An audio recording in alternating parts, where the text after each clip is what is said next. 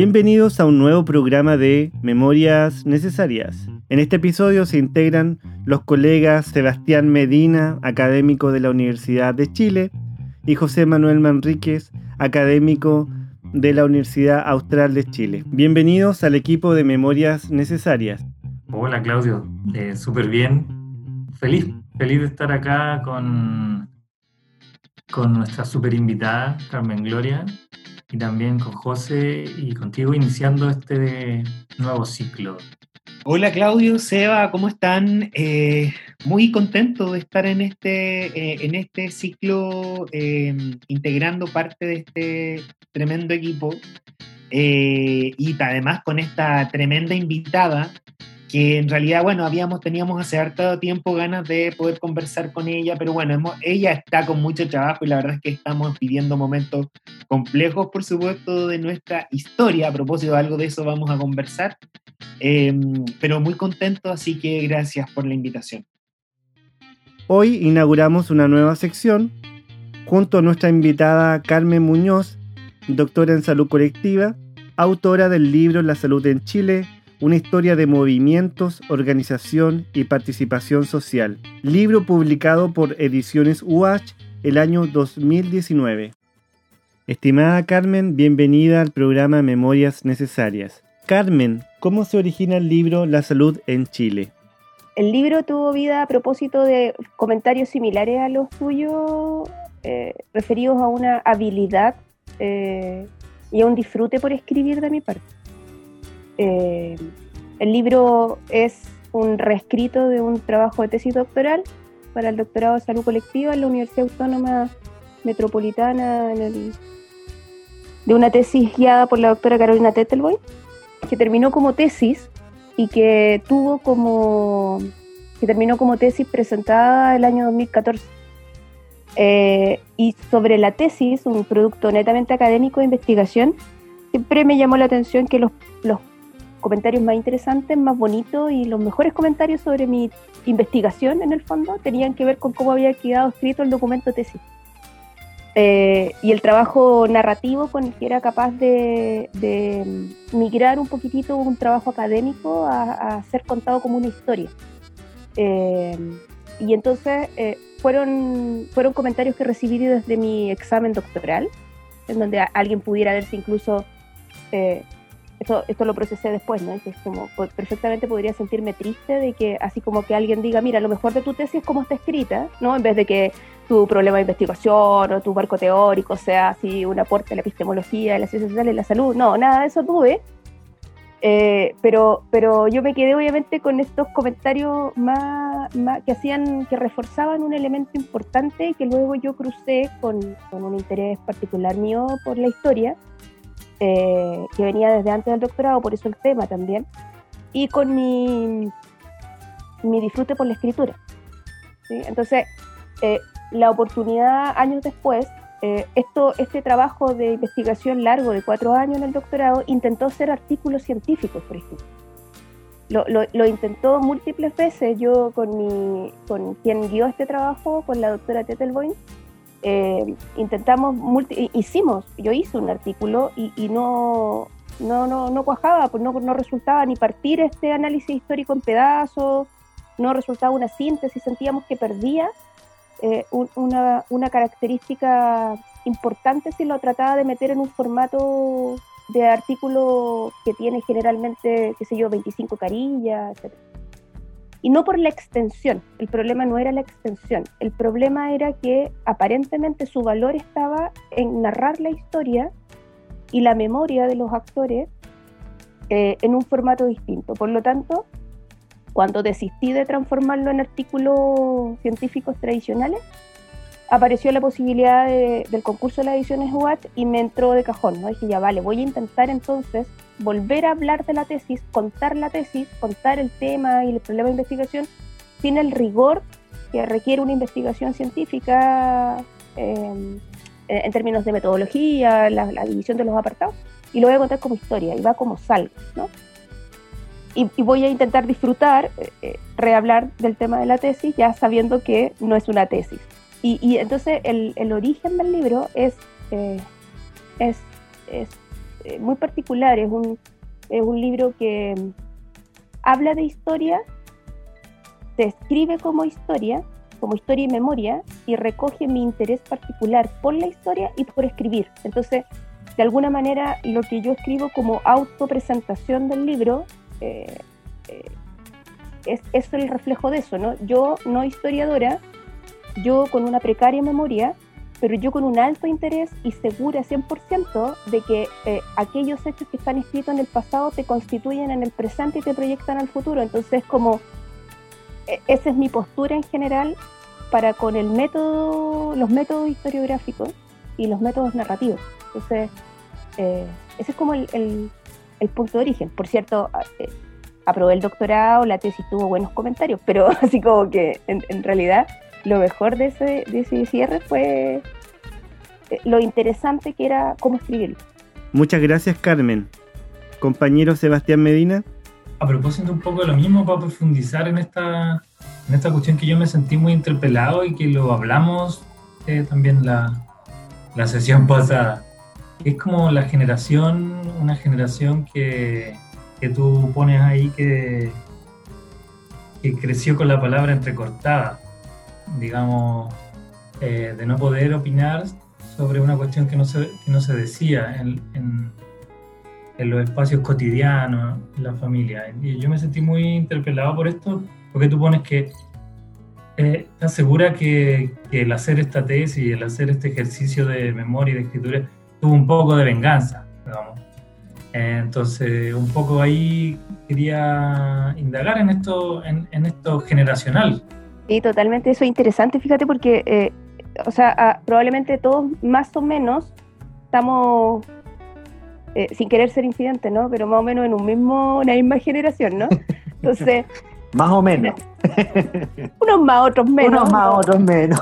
Vamos a entrar en detalle, que puede ser penoso, pero... Eh, claro, yo, yo soy nacida en dictadura y criada en dictadura y y desde muy, pequeña opinante sobre lo que implicaba la dictadura eh, y muy permeada a todos los temas políticos y sociales, políticos contingentes.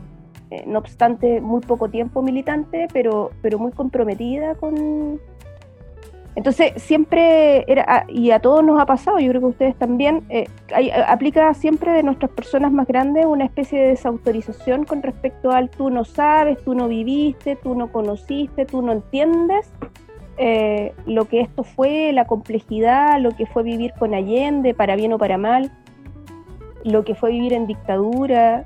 Entonces, cuando yo me lo propuse como un tema de investigación de tesis, la venganza empezó ahí, porque en el fondo fue hacer uso de, una, de un proyecto científico académico ¿sí? sobre el cual entrarle con, de alguna manera, eh, y ahí viene ya la venganza, ¿no? Así como yo voy a hacer esto y me voy a someter al juicio de eh, eh, mi lupa, mi ojo, va a ser sometido a un juicio académico. Entonces, por lo menos adentro del mundo académico, no voy a dejar que nadie más me diga que no tengo voz sobre esto por no haberlo vivido o por no haberlo. Eh, porque lo que pretendo dejar claro es que sí lo vivimos, ¿no?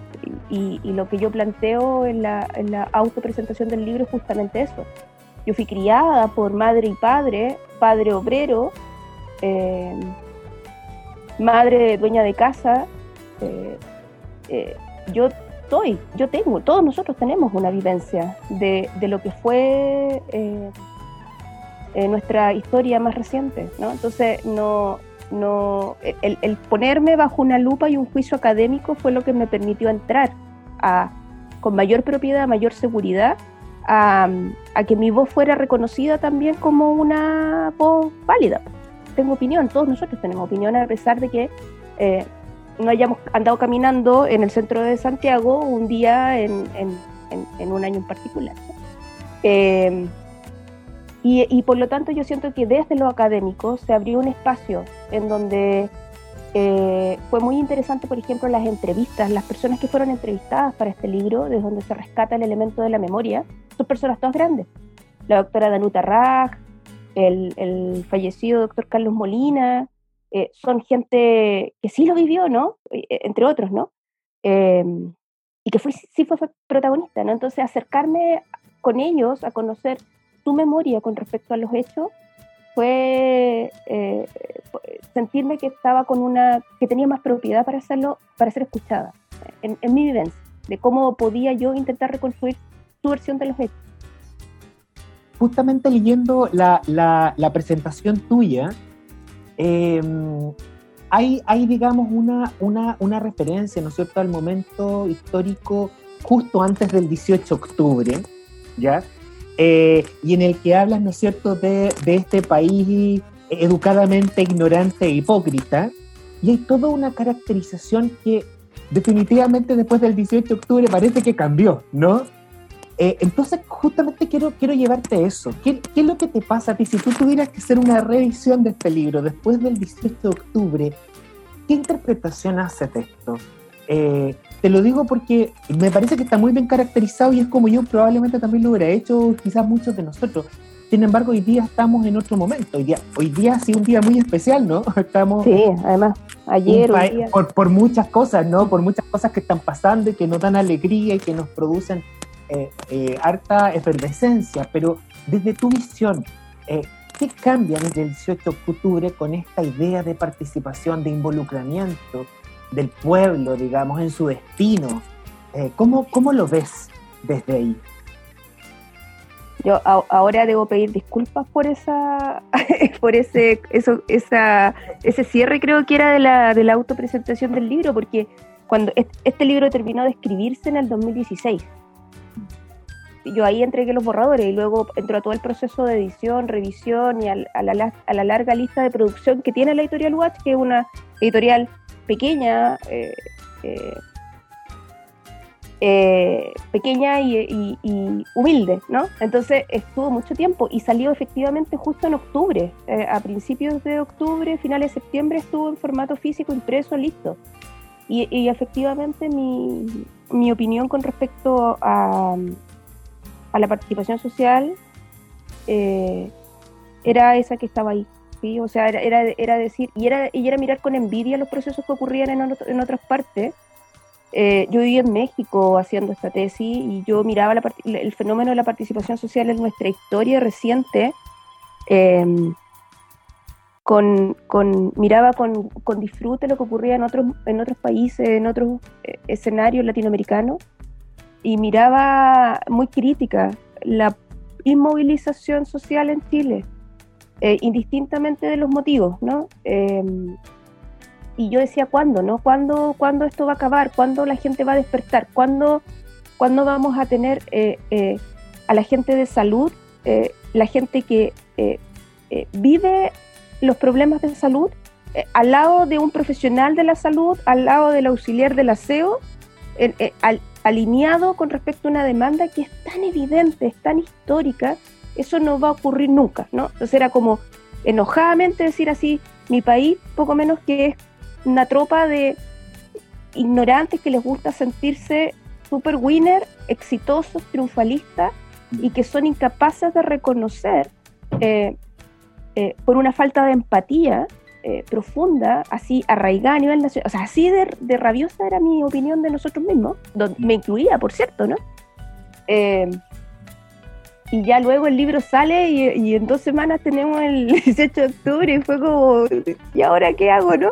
Porque el, el, el pero está bien, el, el, 18 de octubre también es, es, producto de todo eso, de toda esa rabia.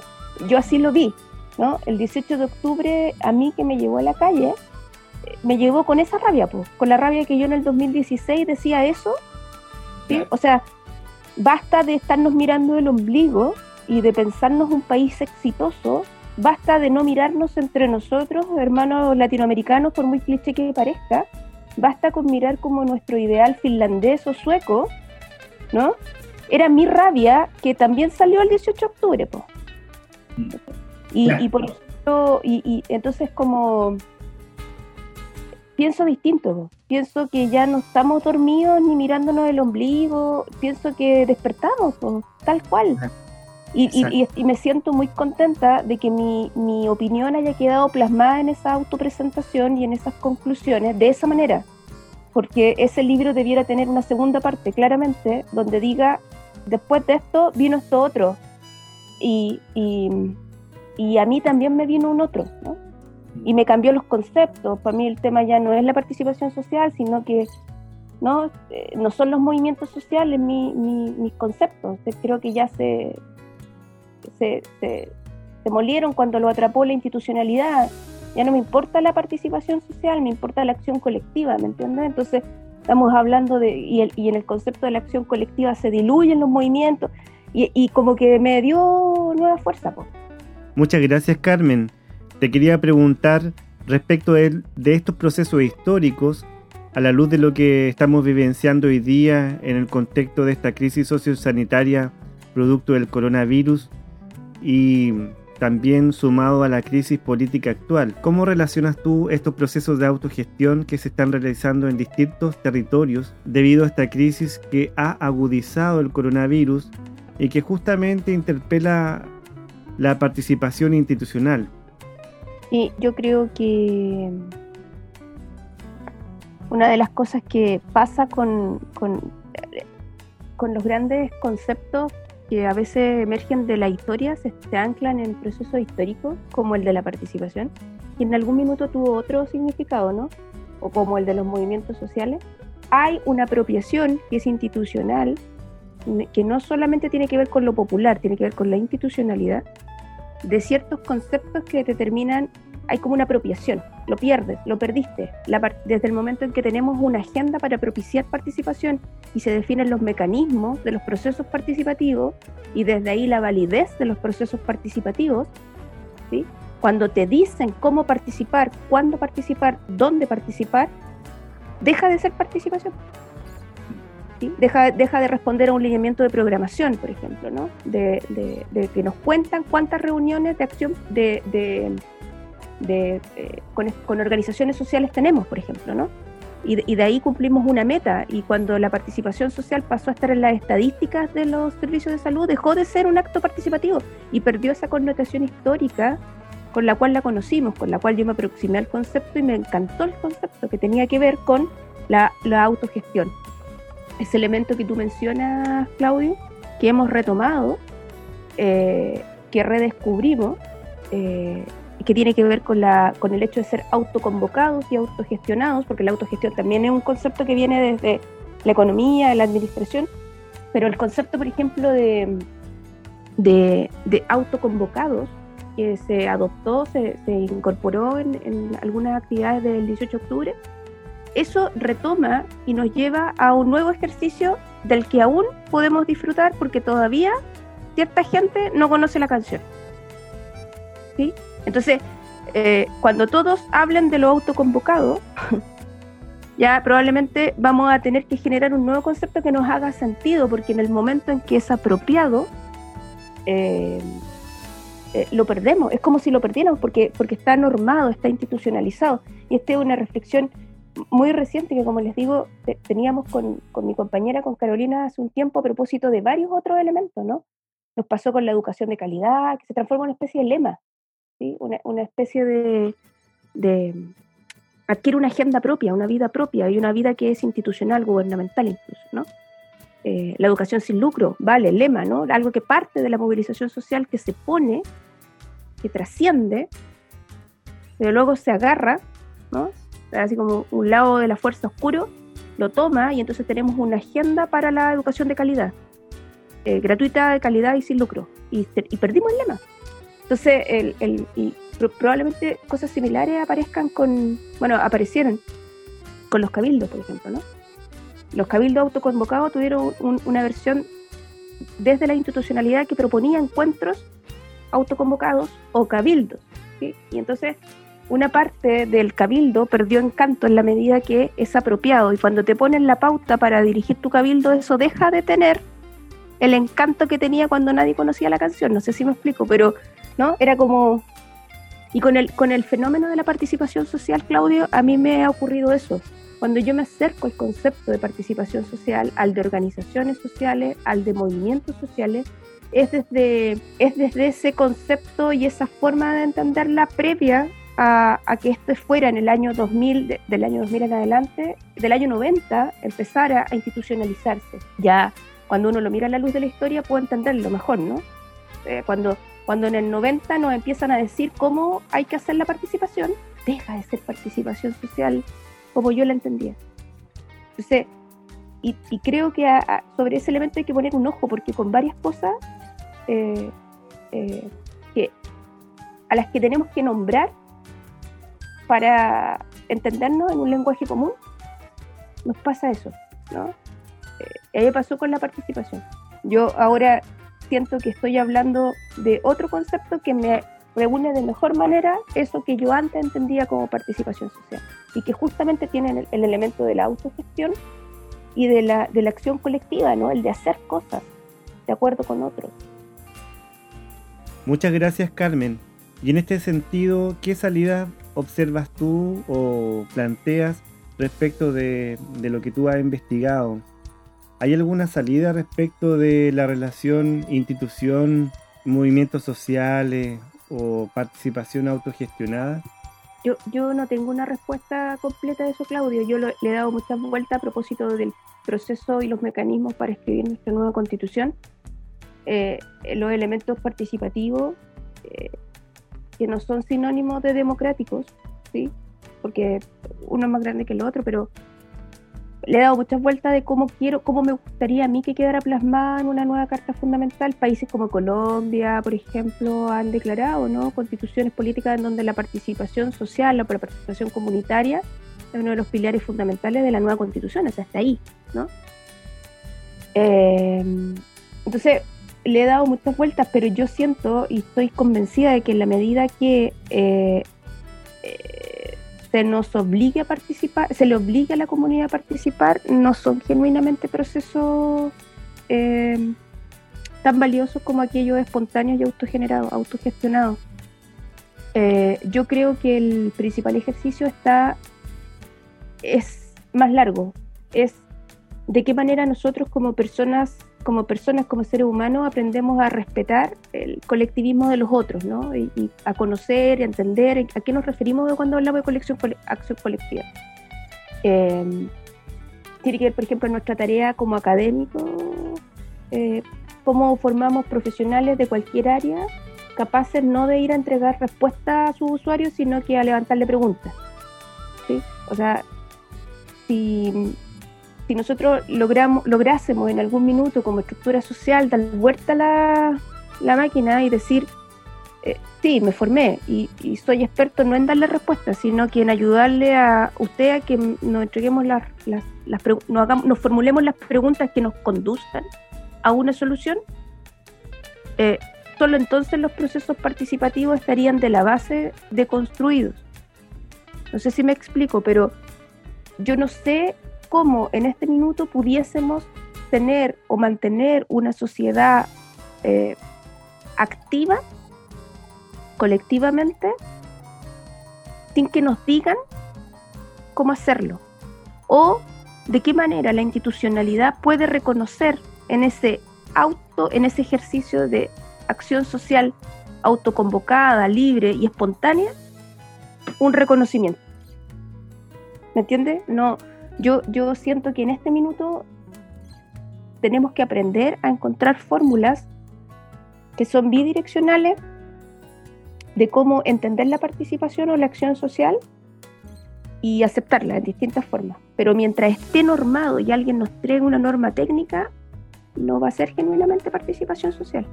Entonces, si eso no es, ¿cómo es? Desde mi perspectiva, es con abriendo los canales para que los otros veamos en el resto las gestos participación. Si la participación nosotros no la propiciamos, la participación está, siempre, nunca se cortó.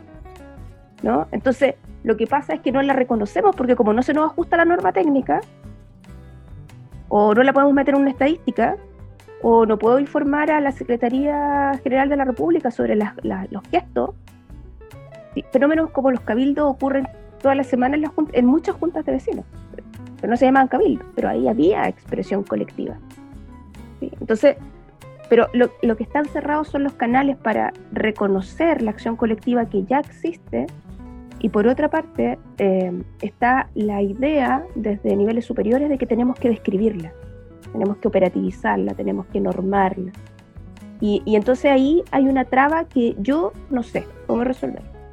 Oye, está súper eh, interesante y también eh, verlo desde la perspectiva de un proceso también. A mí, me llama la atención que tú hiciste una definición ahí al principio sobre la participación social y la dejaste bien enclavada en, en esto procesual, en, esto indeterminado también y en esto que tiene que ver con, finalmente con el poder, con el Estado, con la democracia, como una cuestión que tiene muchas muchas cargas de diverso tipo. Y por lo, y por lo mismo, un devenir histórico, un devenir que va así. Eh, yo me preguntaba, y eso lo salió, eh, ¿cómo es posible hacer una tesis de un objeto así tan resbaloso? digamos, yo no la habría hecho, pero es una, es una pregunta, digamos, meramente retórica. A mí me gustaría preguntarte otra cosa. Ahora simplemente para efectos podcast programáticos. Em, cuéntame, ¿qué crees que fue bueno o fue malo eh, hacer una tesis y después un libro, pero con la mirada a la salud colectiva? ¿en qué se diferenciaría, por ejemplo, si esta tesis hubiera sido desde la sociología o hubiera sido desde una salud pública convencional? ¿Qué gana, qué pierde? ¿Cuál es tu em, reflexión sobre haberla hecho a partir de la mirada de la salud colectiva en vez de haberla hecho de otro punto de vista, de, otro, de otra mirada? Por ejemplo, la sociología o, por ejemplo, de eh, la misma salud pública hegemónica. Efectivamente, uno de los puntos que sobre los cuales se discutió mucho en ese trabajo de investigación era eso, ¿sí?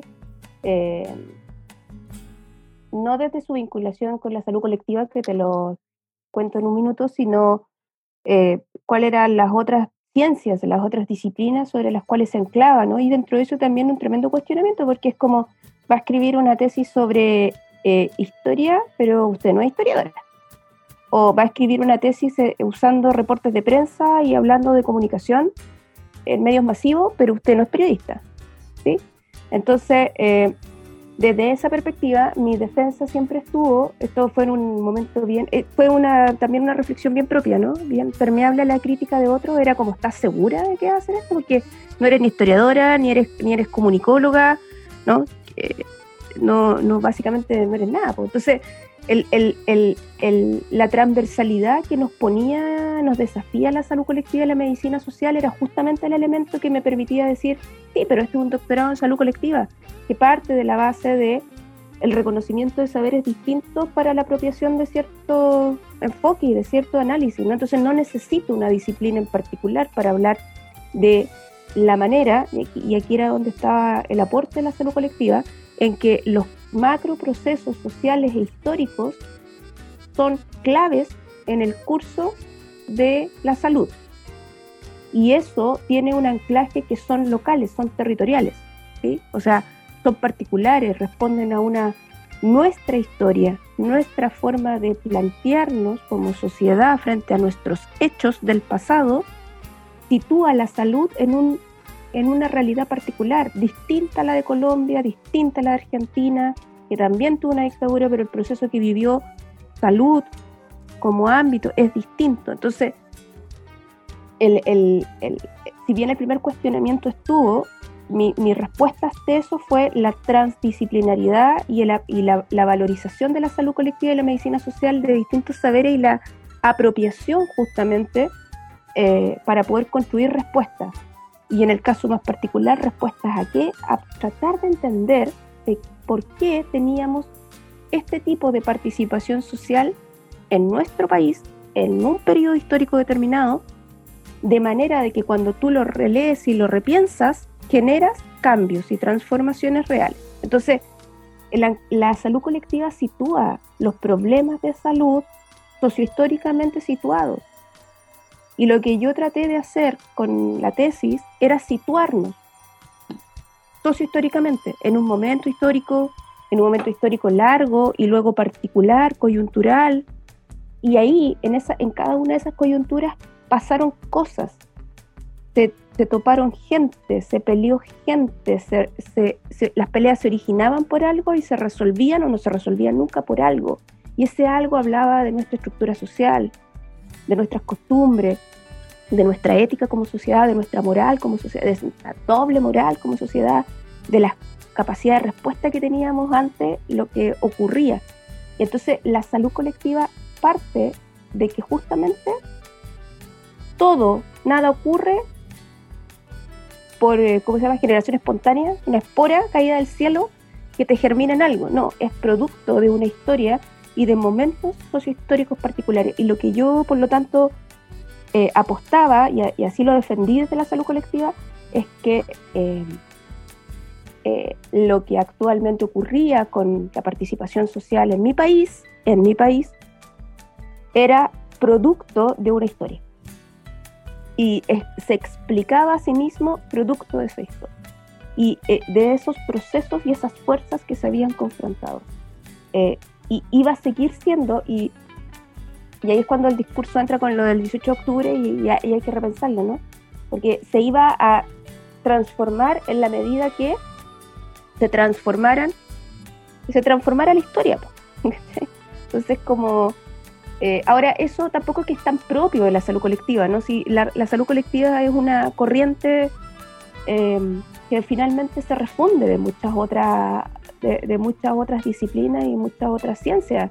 Un sociólogo perfectamente, un historiador ni hablar, ¿no? O sea, le da, le 10 patas en el aire a, mi tesis inicial.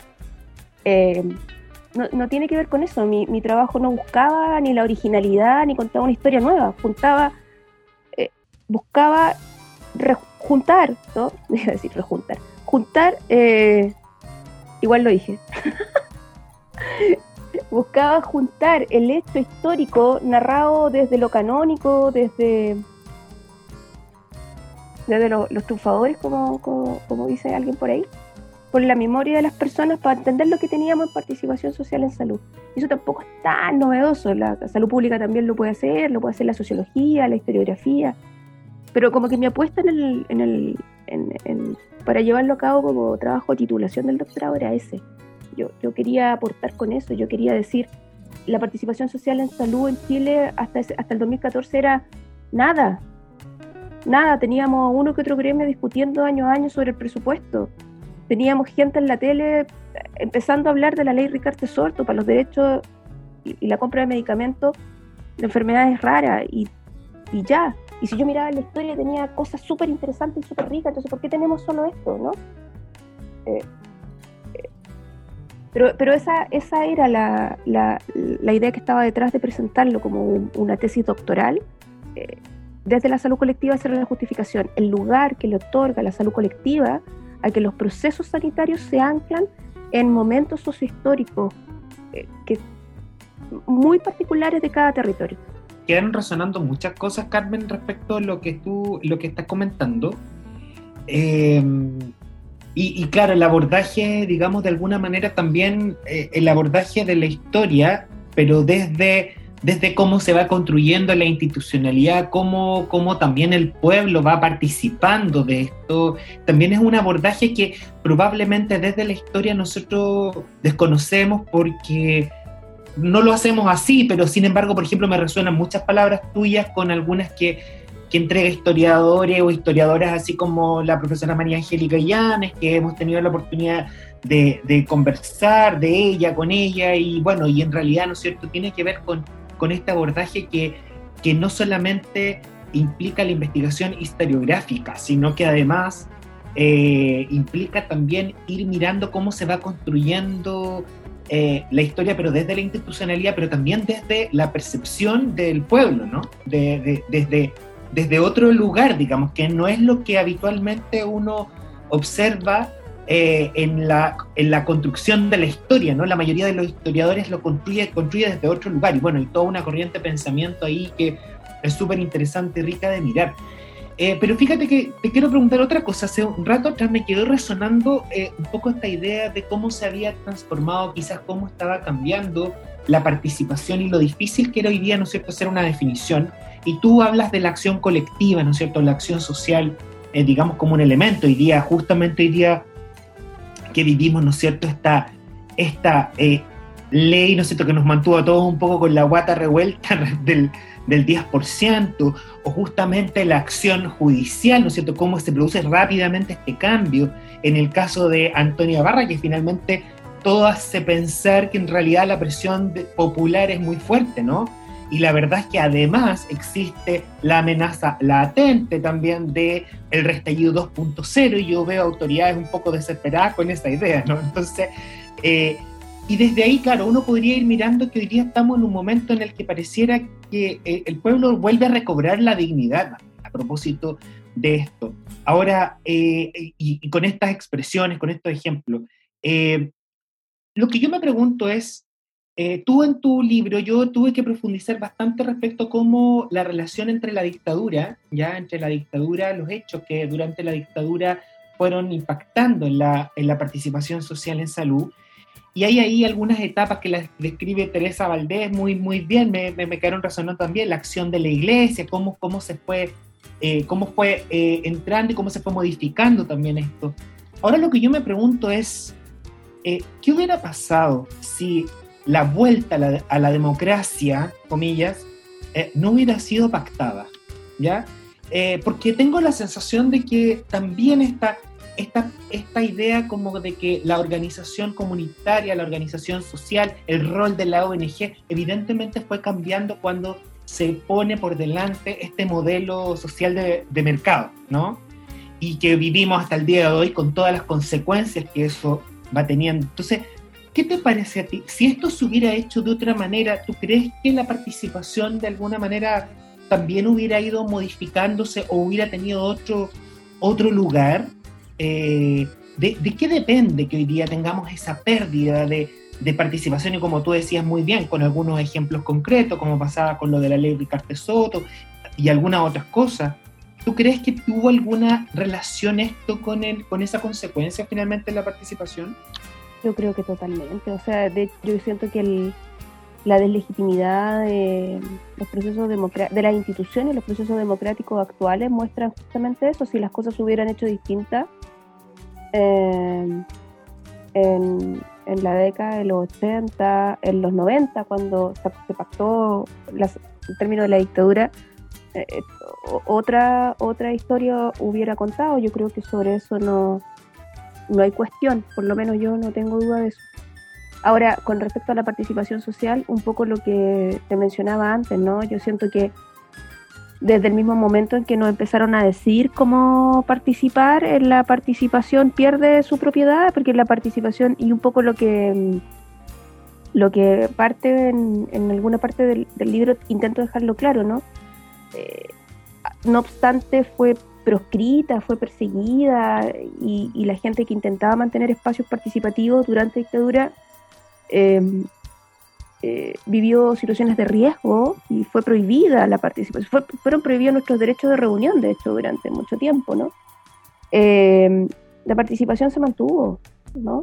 Y, los resultados que se tuvieron, para bien o para mal, en, en el 89 y el 90 son producto de esas pequeñas trincheras participativas que se mantuvieron. lo que perdimos fue la propiedad de verlas, ¿no? Eh, de reconocerlas como ejercicio participativo y necesitamos que en el año 90 nos entregara un instructivo.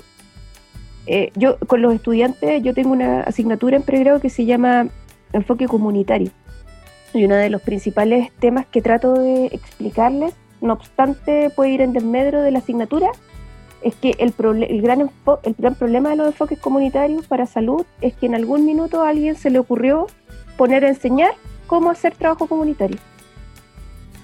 Porque en el momento en que la, academia trató de, explicarle a un estudiante que tiene que escuchar a la gente, que tiene que hacer diagnósticos participativos, la gente que lo hacía dejó de hacerlo, porque los trabajos comunitarios, de manera similar a como lo tenía en nuestra concepción histórica, linda, que yo tomé de participación social era que tenía un alto componente de espontaneidad, un componente de guata, un componente de compromiso ético-moral. ¿sí? La gente no participaba porque era un número en la estadística y había que justificar una meta sanitaria.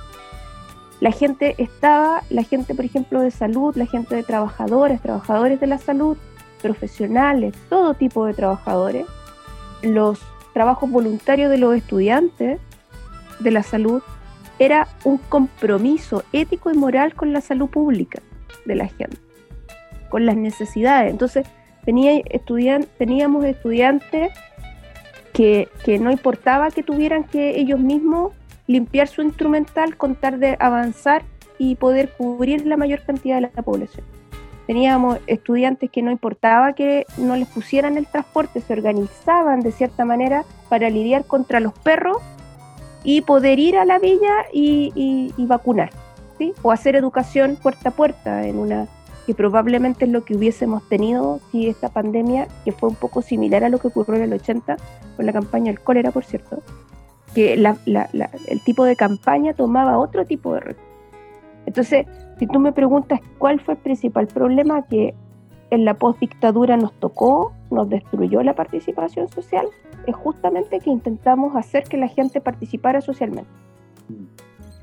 Y, y, en la medida que sigamos tratando de instalarla y no reconocerla como un ejercicio ético, moral, que tiene distintas expresiones, y aquí retomo tal vez un poco lo que, lo que Sebastián me mencionaba antes, ¿no? Es un término difuso, es un concepto ambiguo, es un concepto inatrapable, eh, sobre todo cuando lo quieres encasillar en una sola forma. No tiene una definición, es un proceso. Y lo que para algunos es participación, para otros es una burla, ¿no?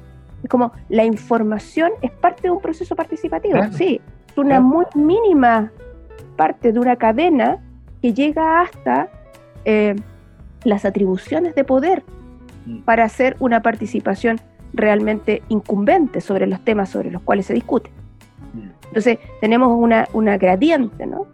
Entonces, eh, yo creo que, eh, reitero, lo, fundamental, de hecho es casi como, puta, ¿cómo hacemos, cómo nos detenemos y no, hablamos, no cantamos más la canción para que nadie más se la sepa? ¿Me entiendes? Y solo la vivimos. Eh, participemos sin pensar, esta es mi postura ahora, hagamos acción colectiva en salud sin pensar en cómo la contamos, hagámosla nomás, ¿no? Es como, eh, yo estudié terapia ocupacional de, en, mi, disciplina de licenciatura hace muchos años atrás y mis profesores me lo, me lo contaban así, ¿no? Desde el momento que los terapeutas ocupacionales nos dijeron cómo hacer trabajo comunitario, los que lo hacíamos nos perdimos porque antes lo hacíamos de una manera eh, eh, técnica, ordenada, pero que no estaba normada, no tenía una, una guía de checklist, Así como... Y yo siento que ahí perdimos. Estoy totalmente de acuerdo contigo. sí, gracias, Carmen. Muchas gracias, Carmen. ¿Cuál es el mensaje de este libro? ¿A quién va dirigido? Sí, hoy. No sé ya a esta altura porque como que siento que viví una profunda crisis con mi libro con respecto al momento histórico en el cual salió. De hecho, fue como, pucha, nació desactualizado. Así como, eh, luego lo he deconstruido, como les decía, y le, le, le entrego una significancia. Yo creo que mm, yo creo que va dirigido y va quiero que sea visto como un aporte a una forma distinta de, reconocer nuestra historia, simplemente. El libro no es un libro de historia, el libro reconstruye una historia de manera, valorando de igual manera los hechos históricos narrados canónicamente, pero también puestos a la luz de una historia que se cuenta en los medios de prensa y que se cuenta con la memoria de los protagonistas. Entonces, Creo que ahí hay un valor en el cruce de cómo somos capaces de, contar nuestra propia historia, no solo a partir de lo que dicen los que ganaron, ¿no? que es como un poco el, mensaje detrás. La historia es historia a pesar de que no, hayamos, no, se haya, no, haya ocurrido aquello que queríamos. ¿sí? Porque lo que, lo que la historia tradicional nos cuenta generalmente es el camino que lleva a cierto hecho, que generalmente es el hecho que se perseguía. ¿sí? De ahí es que esto de que la historia lo cuentan las que ganan. Y los que pierden también hicieron historia. Hicieron historia porque eso que perdieron era un proceso que, tenía un, un, hilo que con un alto valor. Entonces, eh, para mí el principal aporte de este libro y por lo tanto a, quien está destinado es a quien quiere abrir una mirada a los hechos del pasado, pero co-construido con muchos elementos y sobre todo desde una mirada muy individual. O sea, eso, esta historia está reconstruida y tiene todos los eh, eh, omisiones y errores de alguien que lee la historia, que, soy yo, ¿no? Y que por eso es que para mí la autopresentación del libro es tan valiosa, porque, porque soy yo contando una historia y si alguien la quiere leer, me parece fantástica, pero yo estoy contando un cuento, por así decirlo, una historia, en el, en el sentido etimológico de, contar una historia. Y, y, yo creo que hay otro valor que, que, no lo hemos mencionado, pero me gustaría que lo rescatáramos y ustedes lo transmitieran también, que es el trabajo del, del valor de la prensa. Este trabajo se ancla, además de las entrevistas y la lectura de artículos y libros científicos, yo redescubrí en los trabajos de, de la prensa, yo hice un análisis de prensa desde los años, desde el año 70 hasta el año 2000 y por lo tanto me, resulta un enorme valor la calidad hasta literaria de eh, grandes reportajes o grandes análisis, que bueno, eh, en el camino se ha ido perdiendo, ya lo, encontramos menos, eh, que había, ¿no? Entonces, esta historia que yo, yo leí 40 años de diarios y con ese insumo, más otros, más canónicos y entrevistas, yo conté una historia. Entonces es una historia contada a partir de la lectura de los diarios en distintas corrientes y con distintos personajes, pero hay en el valor, sobre todo de la prensa antigua, del periodismo, un valor narrativo, una calidad de análisis que a mí me resultó eh, muy valioso. Muchas gracias Carmen. Bueno, estamos finalizando el programa de hoy junto a Sebastián Medina, José Manuel Manríquez y nuestra invitada Carmen Muñoz. Carmen, un gran abrazo y muchas gracias por participar en el programa Memorias Necesarias. Me dio mucho gusto conversar con ustedes. Muchas gracias por la invitación. Espero que se repita con el tecito de José Manuel. Ah. Yo solamente quiero agradecerte. Eh, de verdad que me, permite eh, dar una mirada de la participación del concepto de la, del dinamismo también, yo creo que lo que tú describes hay mucho dinamismo. Eh, y creo que es lo interesante, ¿no? O sea, no pensar que esto es como te lo dicen en clase y, la verdad es que no porque sea malo, sino que porque en realidad eh, hay una infinitud de definiciones, pero además una infinitud de hechos que va haciendo que este proceso eh, vaya mutando, se vaya modificando, obedezca a distintos modelos, ¿no es cierto?, de entender cómo se construye la realidad eh, y, que, y que de alguna manera ha ido también teniendo muchos cambios dependiendo también del momento histórico y, y, que creo que eso está muy bien relatado también en tu libro. Entonces, yo creo que a propósito de lo que decía Claudio, también a mí se me ocurre que es un súper interesante material de lectura para estudiantes, ¿no es cierto? Para estudiantes que, que, en realidad nosotros muchas veces tratamos de buscar información y tratamos de darle un cierto orden, pero un orden que no es necesario buscar, porque en realidad lo interesante es justamente esa reflexión de cuál es el lugar que ocupa la participación, qué dinámicas incluye. O sea, no sé, cuando yo estoy pensando desde acá cómo yo soy parte de un colectivo, entonces también esa reflexión implica eh, participación ¿Y eso de qué depende, no es cierto? Depende de, de, cuál cuerpo de conceptos, ¿no es cierto? O de cuál cuerpo de autores. Depende necesariamente de eso. Entonces, creo que esa es la reflexión, una de las reflexiones más ricas y yo de verdad creo que está escrito con, tiene harta información, pero es muy digerible, Carmen Gloria. Yo eso lo comentaba tanto con Claudio como con el Seba. Es sencillo de leer a pesar de que tiene mucha información. Eh, y yo creo que eso es muy valorable porque en realidad permite que también se, se haga más difusión y, permita llegar a más gente y bueno, ir aportando también esta mirada. Así que más que preguntas, solo agradecerte y bueno, esperamos que tener una revisión, por supuesto, en unos años más, seguro, seguro ya debe estar ahí en la mente. Así que eso, gracias Carmen, muchas, gracias. Nada, me sumo al agradecimiento, a la, me quedo con harta, hartas claridades más que como de, de lo que tú cuentas del proceso también de, que está detrás de la, de la escritura. Un poco por ahí eh, a mí me gusta escarbar eso, esos, eh, esas cosas de construcción. Las bambalinas. claro, las bambalinas, de cómo, de cómo se arma el conocimiento y también la sinceridad de, la aproximación. Me parece que, es muy valiosa, digamos, como, como tú te posicionas y, y aplicas una, ¿cómo decirlo? una estrategia antipositivista eh, bien fuerte, digamos. Em, para, para, hacer distancia de, de, cierta, de ciertas aproximaciones que tienen la verdad. Yo creo que por ahí hay, una, hay un gran valor de decir, bueno, discutamos la verdad. Discutamos la verdad en salud pública, discutamos la verdad en la participación.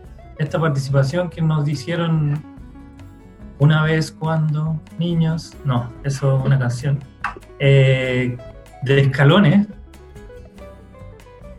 ahí queda como, ¿y eso quién? ¿Por qué? Eso es lo que termina uno diciendo de, tu tesis, o sea, de tu, del libro, en el fondo, es decir, bueno, ¿por qué? ¿Por qué tiene que ser así escalonada? ¿Por qué, ¿Por qué otras cosas no son? Nosotros yo me acuerdo que ahí, no sé si lo alcanzamos a discutir como debería haber sido, pero todavía está la cuestión del modelo médico hegemónico. Eh, que a mí no me gusta mucho el modelo médico hegemónico como estructura conceptual, pero lo que sí está claro es que hay un ingrediente eh, particularmente resbaloso de todas estas discusiones, pues hasta dónde se puede entrar también al, box con la participación. Y esa era una, de las preguntas que nosotros teníamos, o qué sé yo, o inquietudes a propósito también de mi trabajo con el Jaime Bacache en, en Chiloé, que él considera que la participación es, ahí, en el acto mismo clínico, en la casa, en el fogón, como mientras tomándose el mate. Ahí empieza la participación. Cuestión que, no sé, eh, podría ser, no sé, ya a esta altura, qué sé yo. Bueno amigos y amigas de Memorias Necesarias, hemos finalizado la sesión de hoy junto a nuestra invitada Carmen Muñoz, autora del libro La Salud en Chile. Un abrazo grande y nos vemos prontamente.